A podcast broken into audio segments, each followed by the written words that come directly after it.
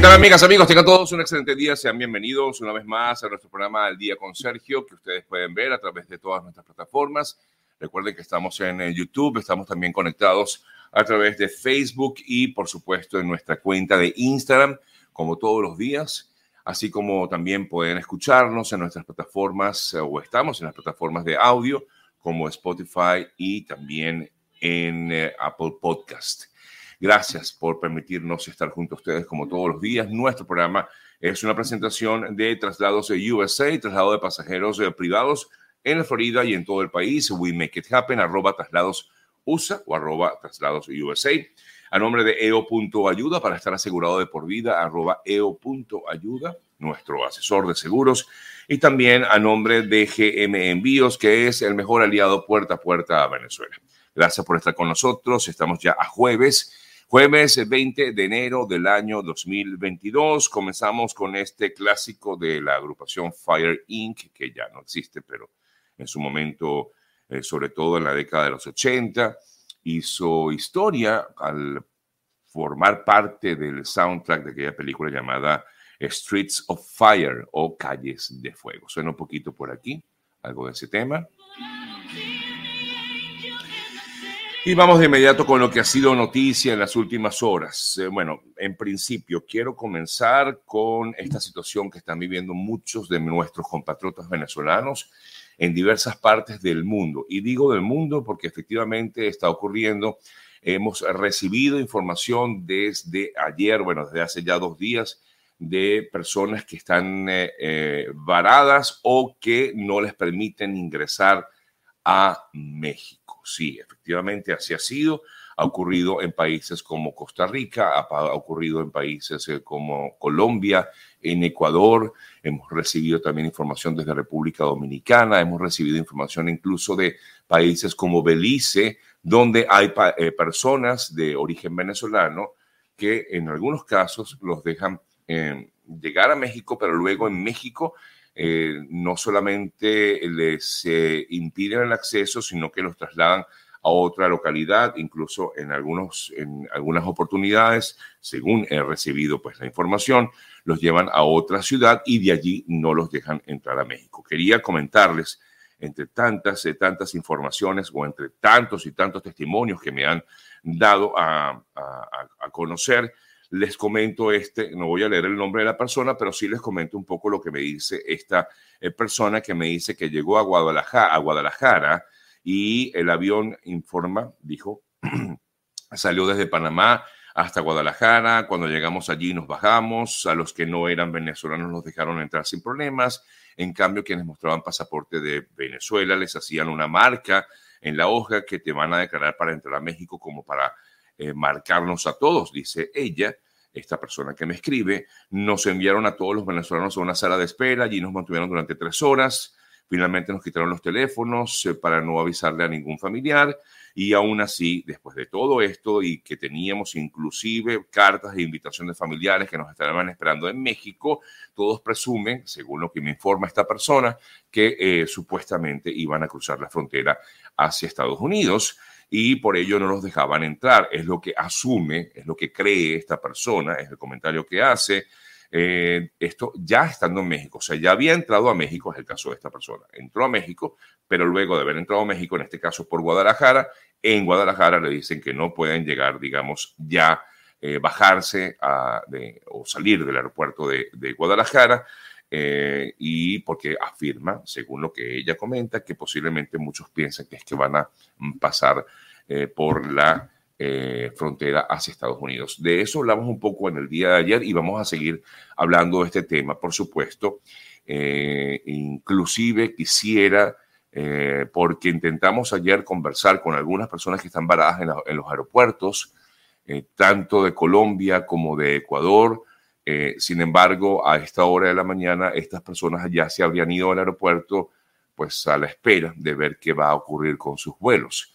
Si están conmigo aquí conectados, les pido y están en esta situación, pues de pronto pudiéramos escuchar su testimonio. De todas formas, vamos a, conversar más adelante eh, con eh, un colega que nos tiene información desde México de lo que pudiera estar ocurriendo, porque tampoco hay ninguna notificación oficial sobre este tema. A partir de mañana, 21 de enero es cuando se comenzaría a solicitar visa para los venezolanos y de otras nacionalidades también para entrar a México. No sabemos si todo esto que está ocurriendo tiene que ver con esta situación, es decir, eh, hacer esperar a las personas para que puedan o tengan que aplicar a esa visa y así entrar a México. Nos imaginamos que puede ser esto, pero no podemos tampoco confirmarlo ni asegurarlo. Aquí me comentan, hay un vuelo de Conviasa que salía desde Caracas a Cancún y ya tienen 24 horas esperando, o sea que no solamente en otros otros países, sino también inclusive en la propia Caracas. Eh, según aquí me escriben. Y Iliana me dice, mi sobrina está en Cancún, no se sabe nada de ella. Es realmente problemática, eh, problemática esta situación, tiene muchísimo tiempo. Son los comentarios que me hacen por aquí quienes están eh, conectados. Bueno, voy a, insistir en esto. Vamos a tratar de, ver si tenemos algún testimonio desde alguno de los aeropuertos donde estén nuestros compatriotas allí retenidos a la espera a ver, para conocer pues, acerca de, de, digamos, en, el propio lugar de esta situación. Em, dice alguien aquí, tengo una amiga colombiana que dice que los venezolanos que van a México, eh, a, México, son temidos y odiados por los residentes del mismo. Eh, bueno, esto es otra situación, pero creo que aquí el problema está, va un poco más allá. Vamos con la otra información que en el día de ayer se dio a conocer y que justamente fue mm, inmediatamente, pues terminamos nuestro programa de ayer, y es que la Corte Penal Internacional dio plazo de tres meses al régimen de Nicolás Maduro para responder por los crímenes de lesa humanidad. La Corte Penal Internacional entonces informó sobre el estado de las notificaciones del artículo 18 en relación con este expediente que se ha abierto para investigar crímenes de lesa humanidad en, eh, cometidos en Venezuela durante los últimos años por parte del régimen de Nicolás Maduro. El fiscal de la Corte Penal informó el pasado mes de noviembre que se daría inicio a la investigación. Recordamos, Karim Khan así lo informó. Eh, por su parte, eh, se indicó por el lado del, del régimen que aceptaba el procedimiento, recordamos, que Nicolás Maduro decía que lo aceptaba, pero que no lo compartía. Pero eh, según la información, y que también vamos a ahondar un poquito más en esto en el programa del día de hoy, vamos a tratar de entender más, qué quiere decir este plazo o qué, significaría este plazo que da la Corte Penal Internacional para que el régimen presente, en todo caso, pruebas de que ha investigado eh, estos eh, delitos cometidos eh, de presunta lesa humanidad en Venezuela en los últimos años. Lo cierto es que ayer, entre otros, Zair Mundaraí, quien llegó a ser fiscal del Ministerio Público en Venezuela, hoy día está fuera del país, explicaba que la Dirección de Derechos Humanos del Ministerio Público eh, habría eh, comenzado a pedir actos conclusivos y órdenes de aprehensión en Venezuela. Dijo que esto se debe justamente a que sabían o conocían que tenían a la Corte Penal pisándole allí los talones, si procesarán eh, no sabe si procesarán selectivamente solo los que estén autorizados. Eh, es el comentario que hacía Zair Mundaray en el día de ayer eh, sobre esta aceleración que habría en el Ministerio Público en Venezuela para activar estos casos Mm, presuntamente de delitos eh, de, contra, la lesa, contra lesa humanidad. En, torno a esto, por cierto, eh, otro de los que habló fue Miguel Pizarro, eh, quien aseguró que el régimen de Maduro ha presentado un informe lleno de mentiras sobre la situación de derechos humanos en el país. Por cierto, que el próximo 25 de enero se va a mm, presentar el examen periódico universal en el que se revisan los cumplimientos del Estado, de los estados en todas partes, en materia de derechos humanos en eh, cada una de esas naciones. Entre tanto, también conocimos en el día de ayer que eh, desde España se habría activado la extradición de Ernesto Quintero, un venezolano que vive en España desde hace ya un tiempo y quien ha sido solicitado por la justicia venezolana Y al parecer, bueno, según la información que maneja eh, algunos medios españoles como La Razón, eh, se indica que efectivamente esta persona iba, va a ser extraditada a Venezuela y va a ser juzgada en el país, lo que ha generado mucho temor, por supuesto, a la familia de Ernesto Quintero en eh, España. Él está, en todo caso, investigado por una mm, presunta eh, comisión de delitos vinculados a, evasión de, de exactamente decirles, eh, el, caso de, él tiene que ver con una investigación relacionada con un, em, con un tema administrativo de, una, de, empresas dedicadas al mundo de la bolsa. Y al parecer, pues eh, esta es la razón por la cual está siendo investigado en Venezuela. Según él, el señor Quintero, pues dijo que o habría demostrado que no tiene nada que ver con, con este caso, o por lo menos que no eh, directamente con ello, pero ahora pues el gobierno de España ha aprobado la extradición de Quintero hacia Venezuela. Bien, amigas, amigos, eh, tenemos más información para todos ustedes en tan solo unos segundos, pero antes eh, quiero recordarles acerca del trabajo que realizan los amigos de GM Envíos en, eh, aquí en Estados Unidos para todos aquellos que quieran hacer sus envíos a Venezuela.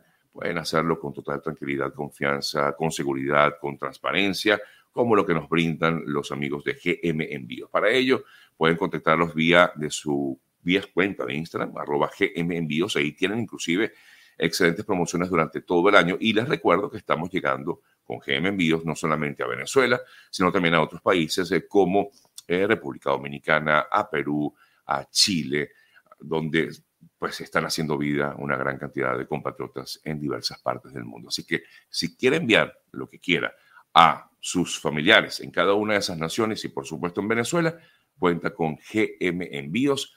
Arroba GM Envíos es el mejor aliado que tenemos puerta a puerta a Venezuela. Seguimos con más información. Ayer el movimiento de venezolanos por el revocatorio, el eh, equipo de Mover, que lidera entre otros eh, Nick Merevans y César Pérez Vivas, solicitaron al Consejo Nacional Electoral una rectificación luego de que el ente comercial escogiera a otro grupo como el principal o la principal organización mm, para la como, como la mm, que lideraría la solicitud del referéndum revocatorio en Venezuela.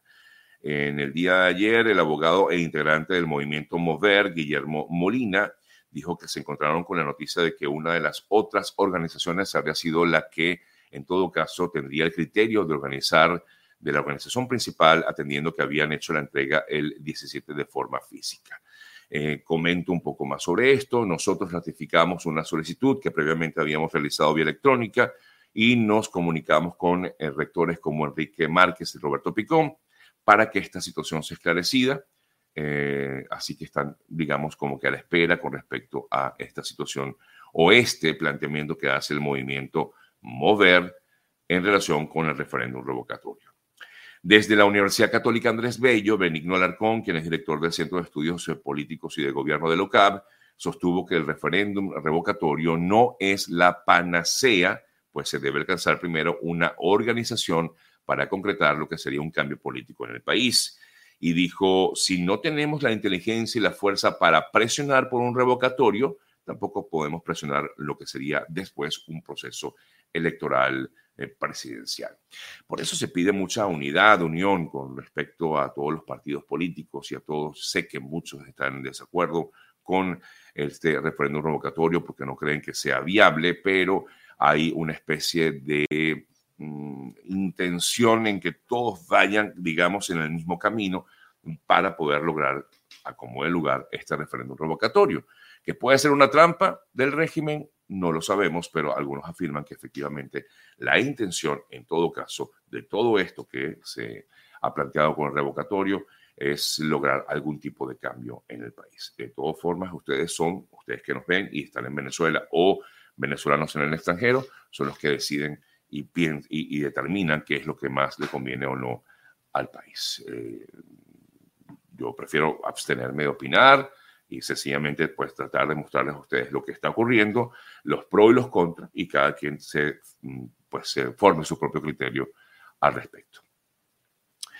Cambiamos de tema. El secretario de Seguridad Nacional de Estados Unidos, Alejandro Mayorkas, aseguró que la reforma migratoria sigue siendo una prioridad para el gobierno de Joe Biden, a pesar de que esta reforma migratoria sigue estancada en el Congreso un año después de que Biden llegara al poder. Dijo Mayorkas, nuestro compromiso es proporcionar un camino a la ciudadanía, a inmigrantes, sí, y, por otro lado, pues dijo también que esta medida de alguna forma ha languidecido en el Congreso, donde ni siquiera versiones más reducidas del proyecto eh, se han conseguido, han conseguido avanzar en el Senado y mm, donde además la, hay una Cámara baja, donde la mayoría de los demócratas es mínima. En torno a esto, pues a pesar de todo, efectivamente, se habló en mucho, durante muchos meses, sobre la posibilidad de una reforma migratoria para favorecer a quienes están, a inmigrantes indocumentados, a inmigrantes con eh, eh, bastante tiempo en el país, pero todo está como quien dice en el aire, ¿no? No, no hay avances y es un poco lo que se habla en torno a esto y lo comentaba el propio representante de Seguridad Nacional, el eh, secretario Alejandro Mayorkas de la administración Biden. Bueno, amigas, amigos, son las 7.53 minutos de la mañana. Tenemos, por supuesto, más noticias, pero también tenemos previsto realizar algunas entrevistas en la mañana de hoy. Eh, ¿Con quién vamos a ir primero? ¿Con qué? Vamos a, tratar primero el tema que les comentábamos hace unos minutos de esta situación de venezolanos varados en algunas partes del mundo. Eh, y como les comentaba a nuestros amigos que están por aquí, si están ustedes viéndonos y están allí en esta situación, pues los invito a que me, a, que me avisen para, para tratar de tener algún contacto con ustedes directamente. ¿Lo están hablando? Ok. Eh, pero, mm, bueno, no sé, no sé. Todavía no tengo esa información, no veo aquí. Miren, eh, hay otras noticias mientras logramos este contacto, el primer contacto en la mañana de hoy. Hay información importante también que tiene que ver con lo que está pasando en el mundo, con lo que está pasando en Rusia, Ucrania. en el día de hoy hay información del Departamento de Estado norteamericano que ha confirmado eh, la aceleración de transferencias procedentes eh, de otros aliados como Estonia, Lituania y Letonia para reforzar la defensa con vista a una posible invasión rusa a Ucrania. De hecho, de hecho, Washington ha autorizado a los países bálticos a enviar armas estadounidenses a Ucrania, eh, según la información que estoy leyendo del día de hoy y que está firmada por la agencia eh, Franpress. Esta información indica que Estados Unidos ha aprobado la solicitud de los países bálticos para enviar armas de fabricación estadounidense a Ucrania en medio del temor de una invasión rusa. Un funcionario del Departamento de Estado en Berlín, eh, donde el secretario Anthony Blinken, Anthony Blinken mantiene conversaciones sobre Ucrania, dijo que Estados Unidos estaba eso, acelerando las transferencias autorizadas de equipos de origen estadounidense procedente de otros países aliados. Esta situación, pues también hay que seguirla, pero muy, muy de cerca, porque puede afectar al mundo entero, puede generar, incluso algunos hablan de hasta una nueva guerra mundial. Y recuerden además las eh, amenazas que ha generado se han generado desde el gobierno ruso, donde afirman que si se instala la OTAN y Estados Unidos en Ucrania y en todo este conflicto, pues Rusia activaría los, eh, lo que ellos afirman sería la activación de eh, bases militares en América, básicamente en Venezuela y en Cuba, como lo han manifestado hace algunos días. Por cierto que Alexei Navalny, el eh, principal opositor ruso detenido, ayer hablaba de que Putin requería este tipo de enfrentamientos al borde de una guerra